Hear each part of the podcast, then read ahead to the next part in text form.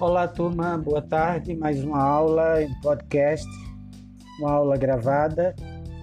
É, hoje não foi possível, por motivo superior à minha vontade, fazer a aula através do Google, é, Google Meet.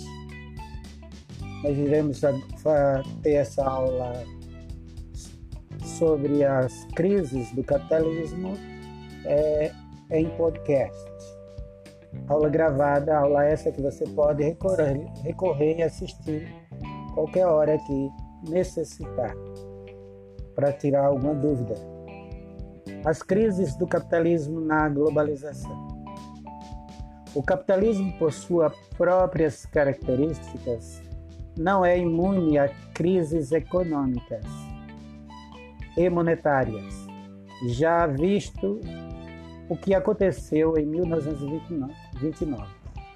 Olha, eu creio que vocês lembram das aulas de, de história com o professor de história, quando ele falou da, da quebra da Bolsa de Nova York em 1929, a primeira grande crise internacional do modo de produção capitalista. Esse sistema econômico, é, ele, ele não está livre de crises inerentes das suas própria estrutura, ou seja, a, o próprio capitalismo, a sua própria forma de existência produz crises. Crises essas que muitas vezes a gente até pensa que o capitalismo chegou ao seu fim. Porém, ele como uma fênix renasce das cinzas, porque ele tira a gordura para a energia, os nutrientes, para se manter vivo da massa trabalhadora, da classe trabalhadora. Ou seja, é da exploração do trabalhador, do sangue, do suor, das lágrimas, das lágrimas, é que ele retira a sua energia. Como um vampiro, a classe dominante, a classe burguesa, ela se mantém e ela cria mecanismos para se reinventar ao longo da, da sua história, desde o mercantilismo, que é a sua fase embrionária, até os nossos dias. Com a queda da Bolsa de Nova York em 29, nessa época do capitalismo, é, já se iniciava a o que nós chamamos hoje de capitalismo financeiro, é, houve é, um, uma crise muito grande na economia dos Estados Unidos, que refletiu é, em outras economias capitalistas do capitalismo central e do capitalismo periférico pelo mundo. Nos dias atuais, nessa época que chamamos de globalização,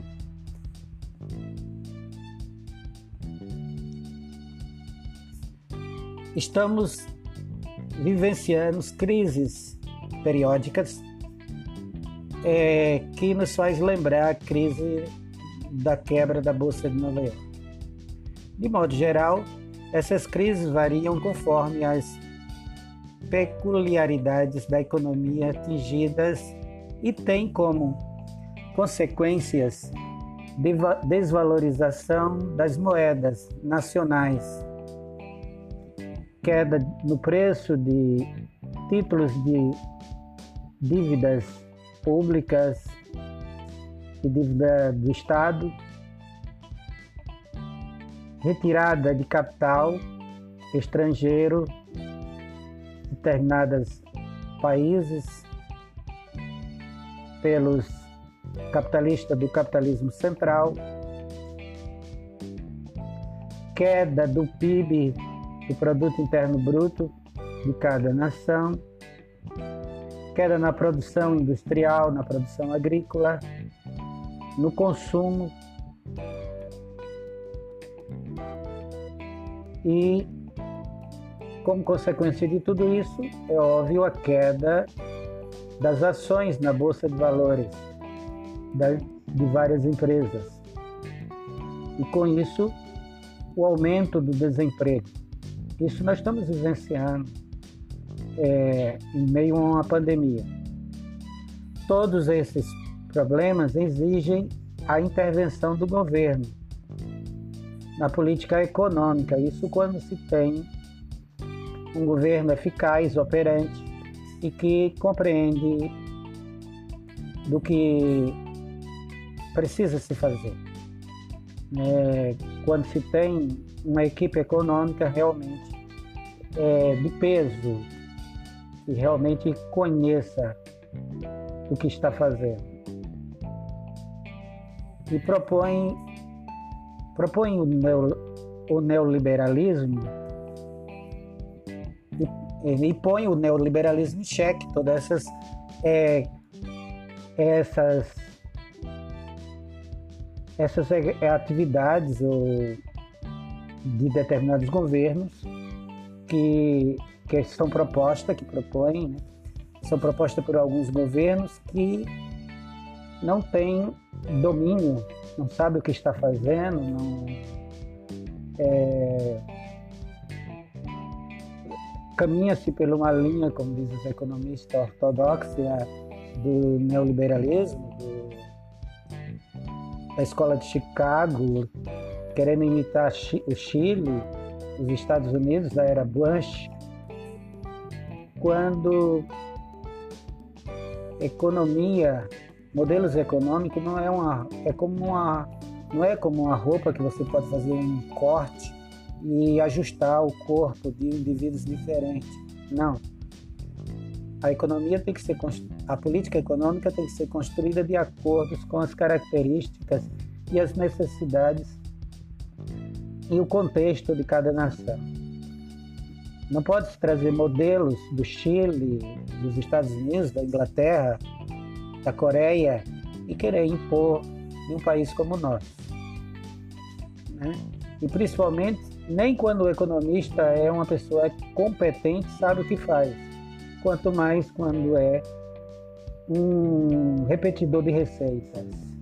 Ou seja, simplesmente leu em algum lugar, absorveu aqueles conhecimentos, participou de alguma experiência em determinado lugar a, auxiliando economistas naquela em, em um determinado lugar parte do mundo e achou aquilo interessante, achou que aquilo deu certo e vai importar para o seu país.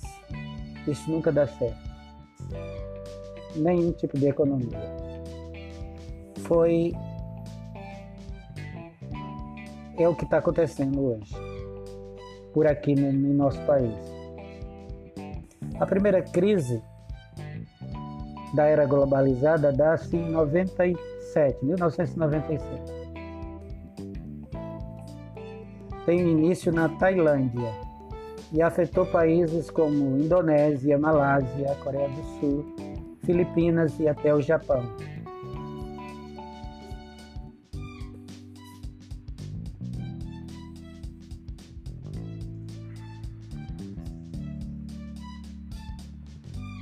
Por ter começado na Ásia, a, chegou até aqui a América do, ao continente americano, principalmente a América do Sul, porém chegou com um, não causou tantos danos, tanto efeito, né? Países como México, Rússia, Brasil e Argentina conseguiram é, superar essa crise de 97. A maior crise financeira do mercado globalizado dos... ocorreu mais tarde um pouquinho, três anos mais tarde. Ocorreu no ano 2000, atingindo os países desenvolvidos, atingindo o capitalismo central.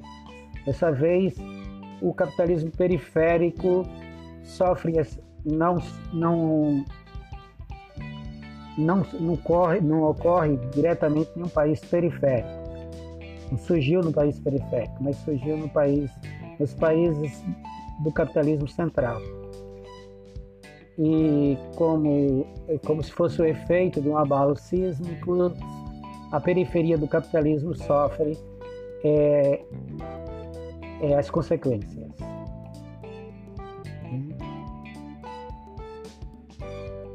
Não da mesma, na mesma ordem do, do abalo sísmico, porque de acordo com cada economia, mesmo no capitalismo periférico, tem umas economias mais robustas, outras mais fracas. De acordo com a sua realidade, cada economia sofreu de uma maneira os reflexos da crise de 2000.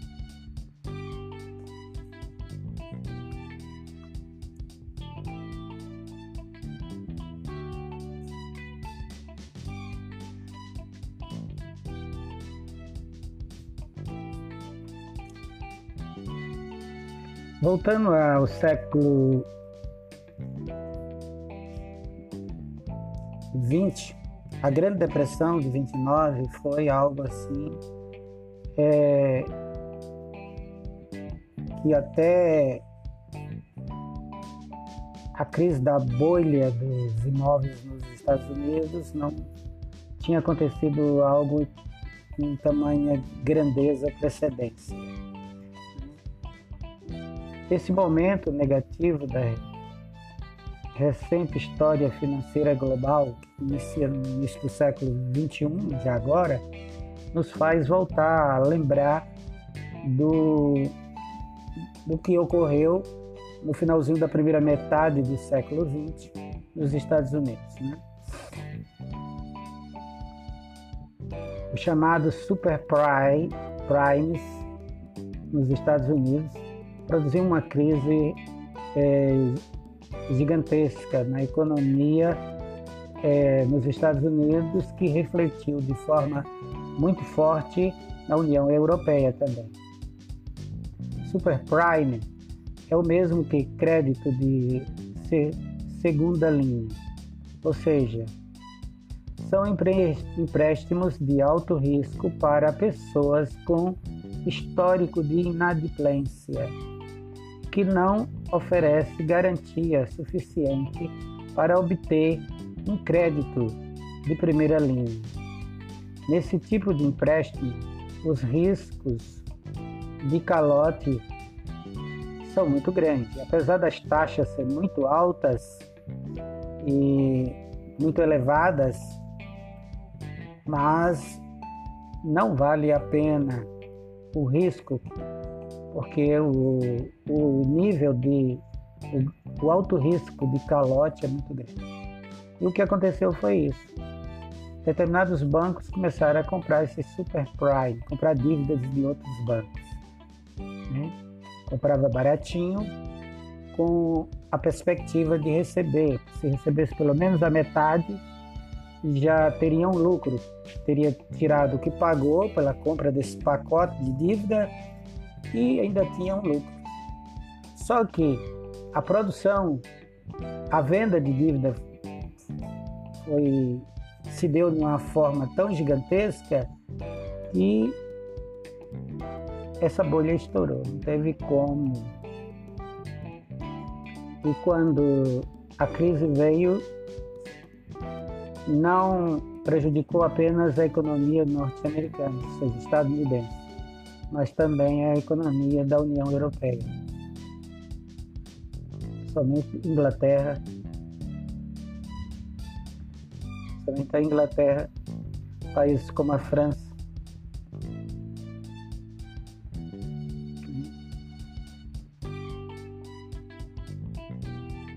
até mesmo alguns bancos alemães andaram comprando superprime. A crise dos su, das super praias, super praias, super praias. Para muitos, a economia, para muitos economistas, a economia é, no, no início do século XXI passou a viver uma depressão gigantesca. Em consequência, chamado estouro da bolha. Em 1995 a, mil, a 2000, de 1995 a 2001, ações das empresas criadas após o fenômeno da internet foram su superestimados pelo mercado e tiveram uma valorização real. Por isso essa bolha é considerada como uma filha do fenômeno da web, da internet. Passaram a se valorizar demais.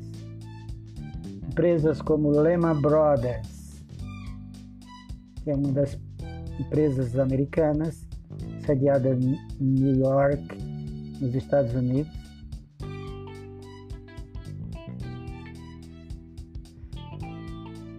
e que foi um dos principais responsáveis da venda de papéis podres. Quer dizer, ações sem valores foram subestimadas, de empresas que foram supervalorizadas.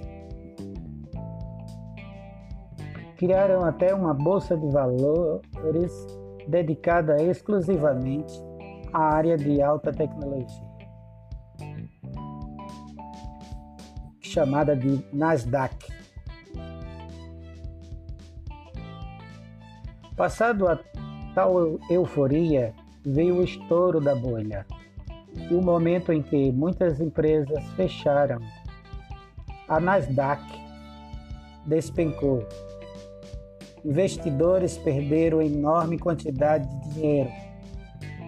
Para compensar esses investidores, o governo dos Estados Unidos da América resolveu encaminhá-los para o setor imobiliário.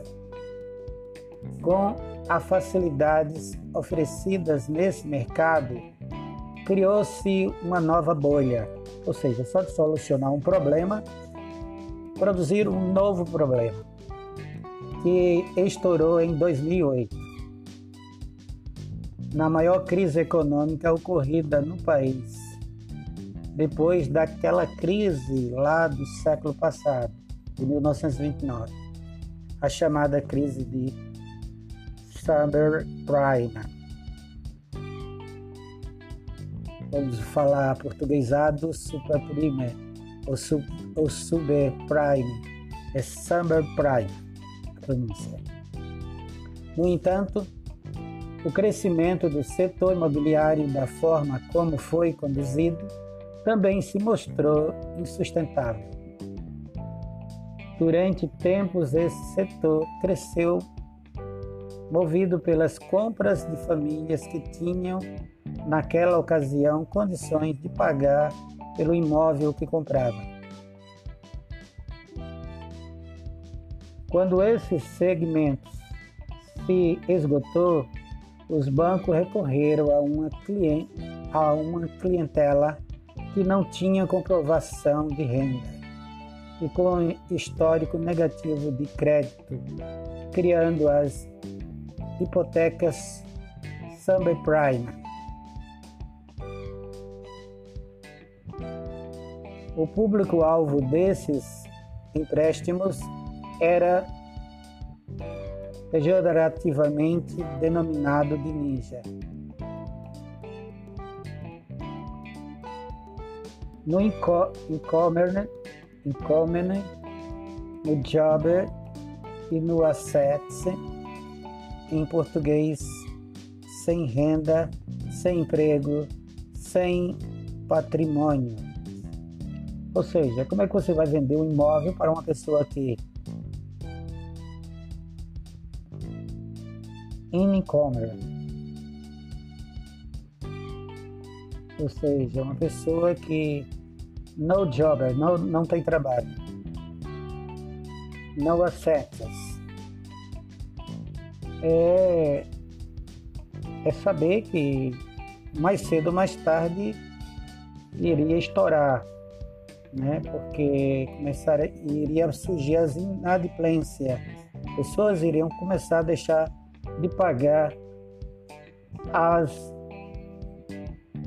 o seu o imóvel que adquiriu, porque não teria, não tinha condições de, de pagar. Depois veio, a, como nós vimos no capítulo anterior, a grande crise econômica também e, e a questão da mudança de tipo de indústria na América, onde os Estados onde as grandes empresas americanas que se tornaram transnacional começaram a preferir colocar suas linhas de montagem nos países periféricos do capitalismo, onde poderia pagar menores salários, onde não há leis protetoras, como nos Estados Unidos há, leis que protegem o trabalhador, eles preferiam colocar em países onde o neoliberalismo era altamente selvagem e onde as condições de trabalho precárias, não precisava investir em uma infraestrutura de segurança nem pagar grandes salários.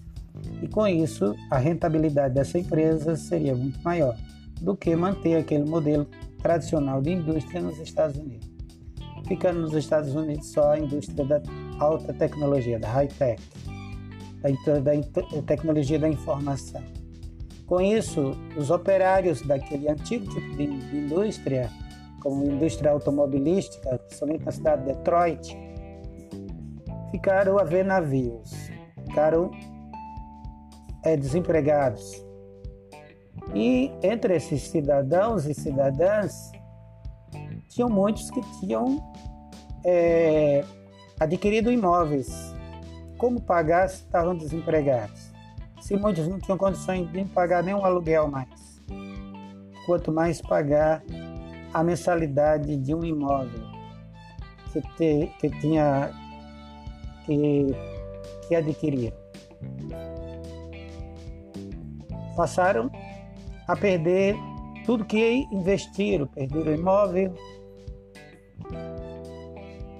e passaram a os que puderam passar, ainda podiam pagar um aluguelzinho, passaram a morar de aluguel. E muitos passaram a morar em trailer ou em, em cabanas de ou em barracas de campanha, em parques, ou mesmo nas ruas, embaixo de marquises, viadutos, coisas que só se vê em países como o Brasil, Colômbia, México,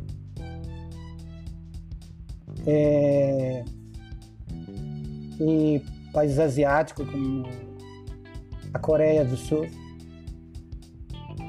Hong Kong, quando é, até um, uma época dessas. Ou seja, coisas que não se via nos Estados Unidos passou a, a existir. Não se via com frequência.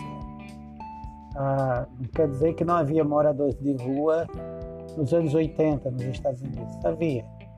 Porém, não nessa proporção uma, como se fosse uma ilhas de misérias, bolsões de misérias passaram a se produzir no país da maior economia do mundo. Voltando aos credores, aos compradores de imóveis, esses cidadãos e cidadãs estadunidenses, sem poderem arcar com os juros das dívidas, esses clientes solicitavam uma nova hipoteca confiantes na valorização de seus imóveis. Na prática, eles se endividavam para honrar seus compromissos. Só aumentava a bola de neve, conseguiam pagar. Como muitos, como a grande esmagadora maioria, não conseguiram. Quando os imóveis foram postos à venda, seus valores haviam des, despencado, desapreciado o valor, pois seus grandes números tornou a oferta maior que a procura. Havia tanta casa de até casas de alto padrão posto à venda nos Estados Unidos que o valor dos imóveis caiu por terra. Passou, ficou muito barato. E mesmo assim, os trabalhadores não conseguiam pagar, já que havia um grande número de trabalhadores eh, ociosos nos Estados Unidos.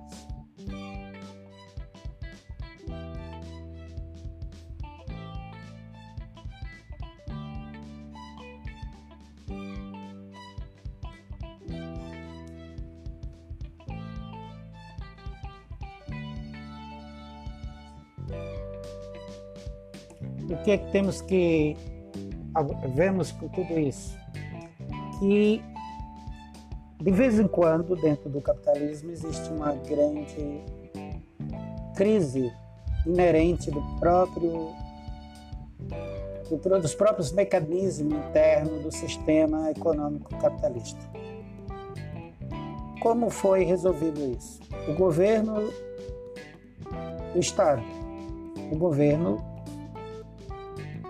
pegou recursos da União, recursos da, dos Estados Unidos da América, do povo, do cidadão, da cidadã estadunidense, e injetou nas, no mercado financeiro, na economia.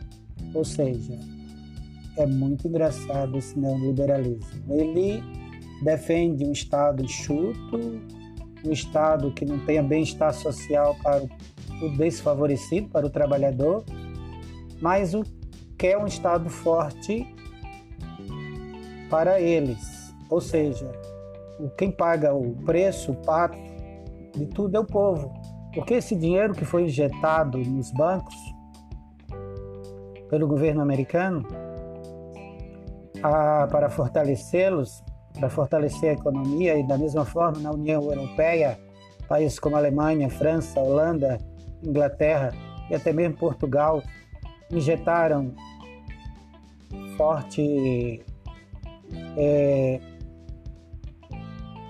de forma forte e incisiva uma quantidade muito grande de dólares e, na Europa de euros na no mercado financeiro para fortalecer esse dinheiro não dá em árvore.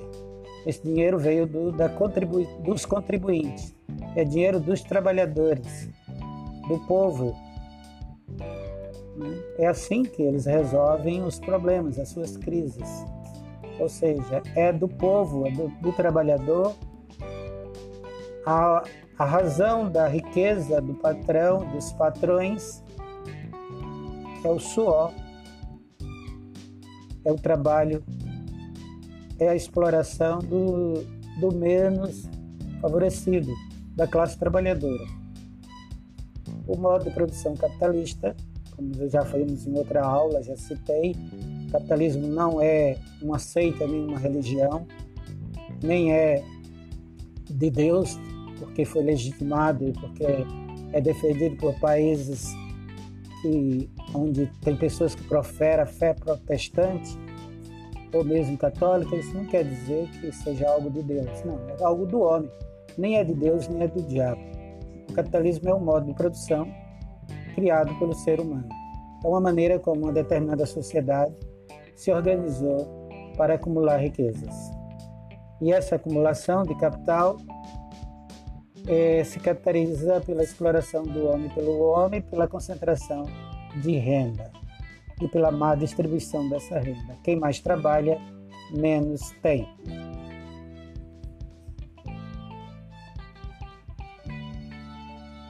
Na última aula MIT, nós vimos o período da Guerra Fria, que foi a bipolarização entre os Estados Unidos e, e a ex-União Soviética, onde, numa época onde havia ainda a nomenclatura de primeiro mundo, segundo mundo e terceiro mundo.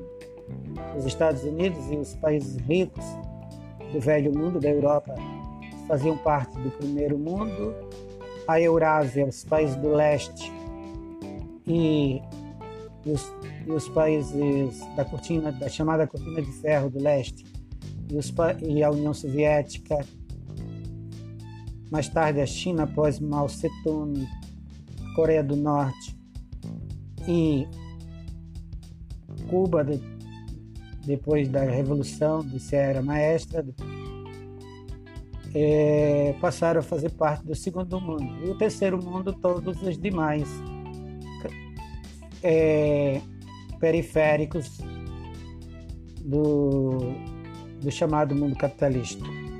Era o terceiro mundo. Hoje nós não temos mais essa nomenclatura, nem existe mais a Guerra Fria. Apesar de países como o Brasil ainda requentam, indivíduos de extrema direita requentam, requentam um discurso atrasado do século passado. Discurso esse que, que era desse período chamado de Guerra Fria. Não existe mais isso.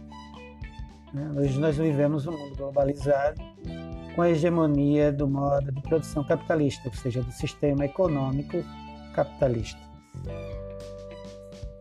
Hoje o mundo é dividido entre os países do capitalismo central, que são os ricos industrializados e detentores do da, da alta tecnologia e os países periféricos em fase de desenvolvimento ou não desenvolvidos, mas todos igualmente capitalistas.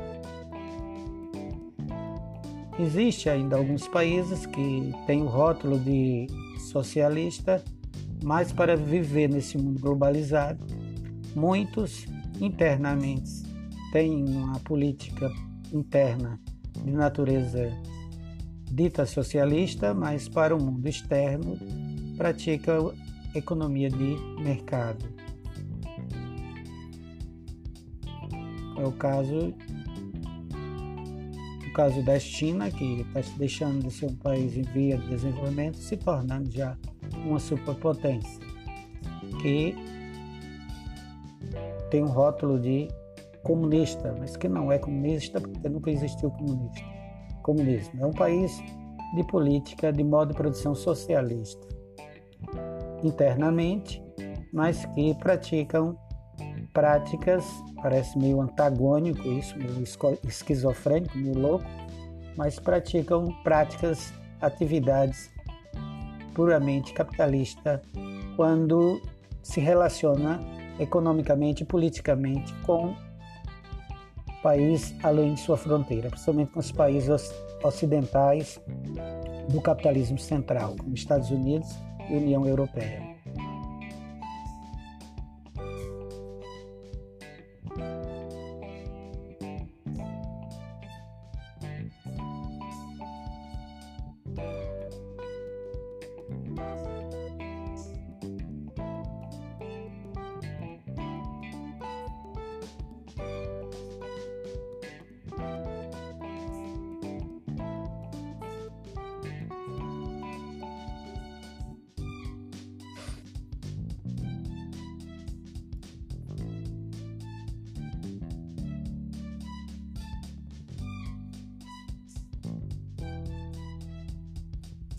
A globalização e a economia do mundo atual, né? A grande novidade da nova ordem mundial foi a revolução nos meios de transporte e nas comunicações. Ou seja, fato fundamental, é, ou seja, a, o surgimento da internet é um fato de fundamental importância para a aproximação do mundo. E a estabilização ou a, o estabelecer-se o ato de estabelecer uma economia global é, aos moldos da, ao nos moldos da que existe hoje A gente diz que na época das grandes navegações já havia uma economia global, era uma espécie de globalização. Porém, nunca se deu ao, no nível atual.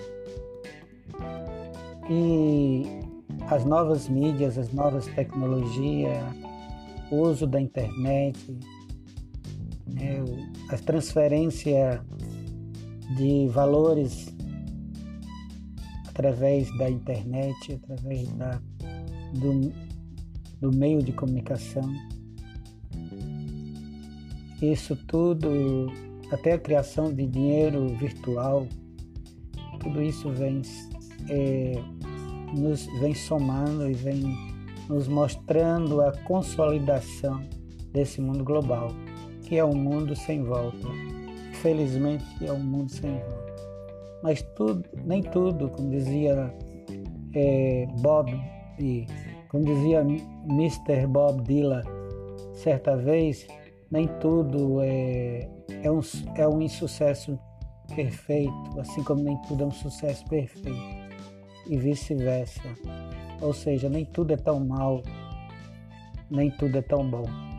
Por isso, como dizia Milton Santos, também uma nova globalização também é possível se todos os trabalhadores do mundo se unissem, se houvesse uma reeducação política da classe operária, da classe obreira do campo da cidade, poderia redirecionar, poderia haver uma revisão e uma, um repensar desse processo de globalização.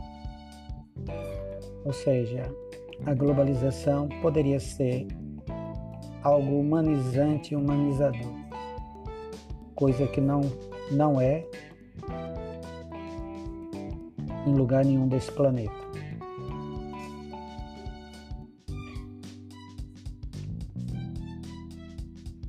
Voltando à questão das comunicações. Hoje, qualquer acontecimento que acontece no mundo inteiro, como exemplo, os Jogos Olímpicos, os Jogos da Copa do Mundo, uma corrida de Fórmula 1, é, um concurso de Miss Mundo, mundo é, pode acontecer no Extremo Oriente, como no Japão, na Ásia Meridional, na Europa, nos Estados Unidos, e em fração de segundo, com a diferença de minutos de segundos, é, devido à distância, mas mesmo assim quase imediato via satélite, é, pela TV, pelas ondas, elas, é, são transmitidos e você assiste aquilo imediatamente via satélite ou através da, da TV ou da internet, tudo transmitido via satélite.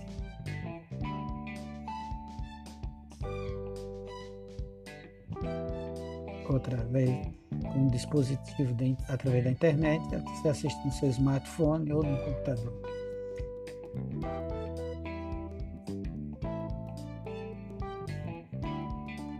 É possível você comprar produtos fabricados em qualquer parte do mundo, Taiwan, na China, é, no Japão, nos Estados Unidos, em algum país da Europa. É a chamada compra online, é através da internet o mundo ficou mais. as distâncias encurtaram. A logística das companhias aéreas melhoraram. Tudo isso fez com que o, mundo é, ficasse muito mais próximo. Ou seja, as distâncias físicas aparentemente encurtaram Porém, as distâncias sociais e econômicas estão cada vez mais se agravando e mais, muito mais largas e mais profundas o abismo social e econômico entre os, os ricos e os pobres, entre as nações ricas e as nações pobres, dentro das nações ricas, entre os ricos e os pobres, dentro do próprio primeiro é, do capitalismo central, eu ia dizendo que é primeiro mundo. É. não existe mais essa nomenclatura primeiro, segundo terceiro mundo. Né? Mas vamos chamar o capitalismo central do primeiro mundo e o segundo mundo é todos o capitalismo é periférico, poderíamos até chamar assim, mas não existe. A nomenclatura correta é países do capitalismo central e países do capitalismo periférico. Mesmo dentro do mundo central, do capitalismo central, das grandes nações, há abolições de miséria. Né? Devido às correntes migratórias e devido também às mudanças políticas desastrosas e a própria e o próprio mecanismo de exploração do capitalismo inerente do capitalismo e as próprias crises geradas por ele fez gerar é, de miséria dentro do capitalismo central. Surgiu-se, nunca se teve tanto milionários, bilionários, trilhardários no mundo como se tem hoje. Porém, nunca se teve tanta miséria como tem hoje. Até nos países europeus você encontra bolsões de miséria. Até nos Estados Unidos da América você encontra moradores de rua.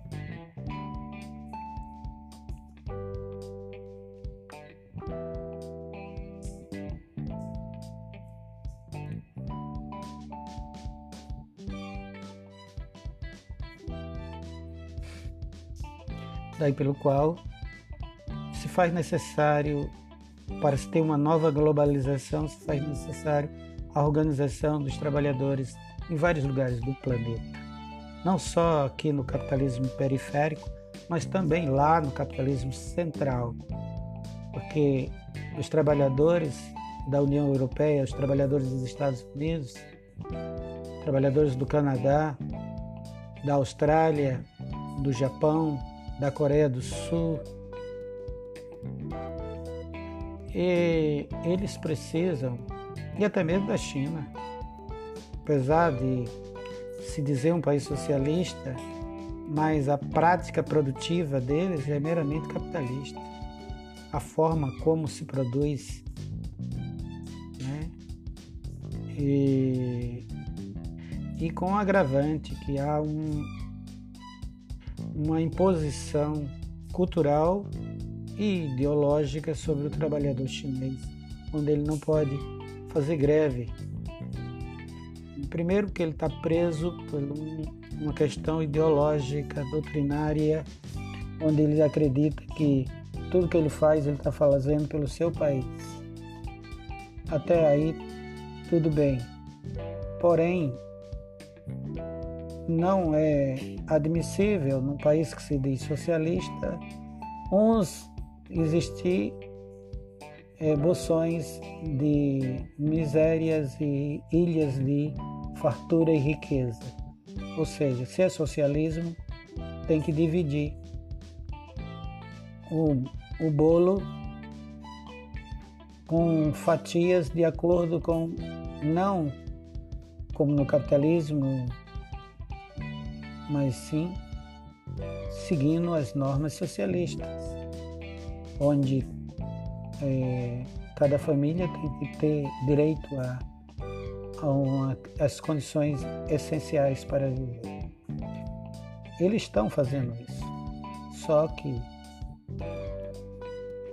existem regiões do país que está muito mais avançada e outras regiões do país que ainda está muito atrasada. E para isso eles tinham que injetar é, na, na economia das regiões mais atrasadas e dividir por enquanto, enquanto eles ainda não chegaram no nível das, regi das regiões mais desenvolvidas, investir mais nas regiões mais atrasadas, para que todos possam caminhar e prosseguir com o mesmo nível social e econômico. É, a gente de fora falando, só pelo que leu ou ouviu dizer, fica um pouco difícil. Mas pelo que chega até nós, é mais ou menos isso que está acontecendo. As coisas não estão caminhando no mesmo ritmo para todas as províncias, todas as regiões é, dentro da República Popular Chinesa. É, mas mesmo assim eles têm um avanço muito grande. Mesmo nos lugares mais pobres não existe miséria, não existe ninguém passando fome, como existe nos Estados Unidos da América. Que houve nos últimos, nos últimos 80 anos vem tendo um declínio, um declínio social muito grande na economia do capitalismo central e que se agravou com a partir dos anos 90 com a implantação com um mergulho de cabeça no chamado neoliberalismo econômico.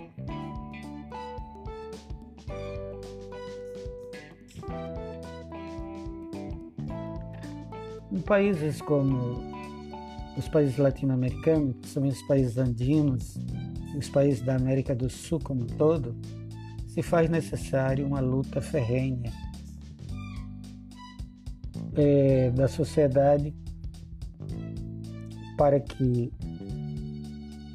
se tenha governos cada vez mais democráticos, menos autoritários e que busque políticas de ação social, políticas que visem o desenvolvimento de todos e a ordem, não no sentido de imposição de gás lacrimogêneo, de baioneta, de coturno, é, de bota de, de militar nas costelas, nas costas de trabalhador. Não esse tipo de ordem. Ordem no sentido de organização.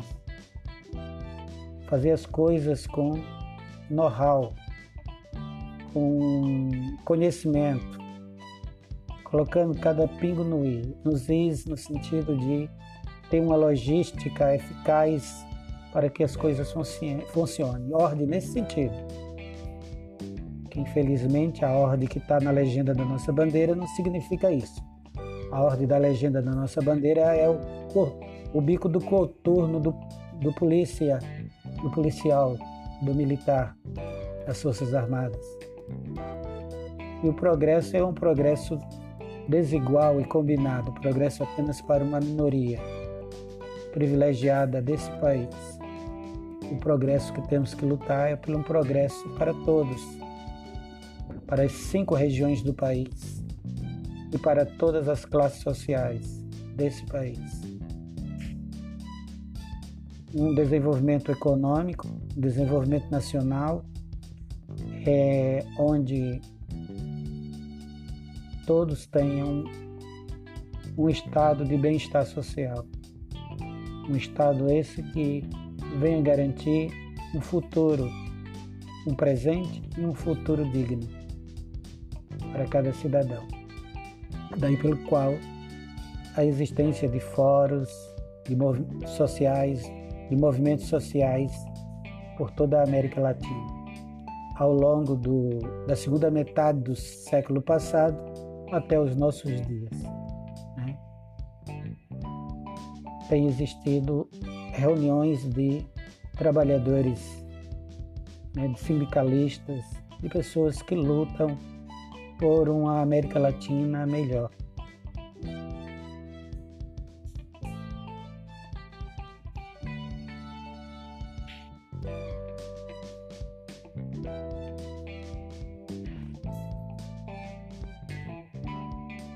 Na próxima aula nós iremos falar sobre dar continuidade nesse assunto. Vamos adentrar no capítulo 4 do nosso livro, página 40. Nós trabalhamos agora até a página 39. Na página 39 tem um exercício com quatro questões. Por favor, façam esse exercício. Vocês têm esse livro em PDF. Na página 39 tem uma tarefa. Por hoje eu fico por aqui. Cuide-se e cuide dos seus. Porque não é uma gripezinha e não, nem todo e mesmo quem tem é, histórico de atlética também pode adoecer. Não existe essa de ter histórico de atleta. Não existe essa de ser velho, ou jovem ou criança. Todos têm que se proteger. E proteger-se é um ato de humanidade e de amor ao próximo, que quando você está se protegendo, se você está protegendo o outro também. Até a próxima. Tchau.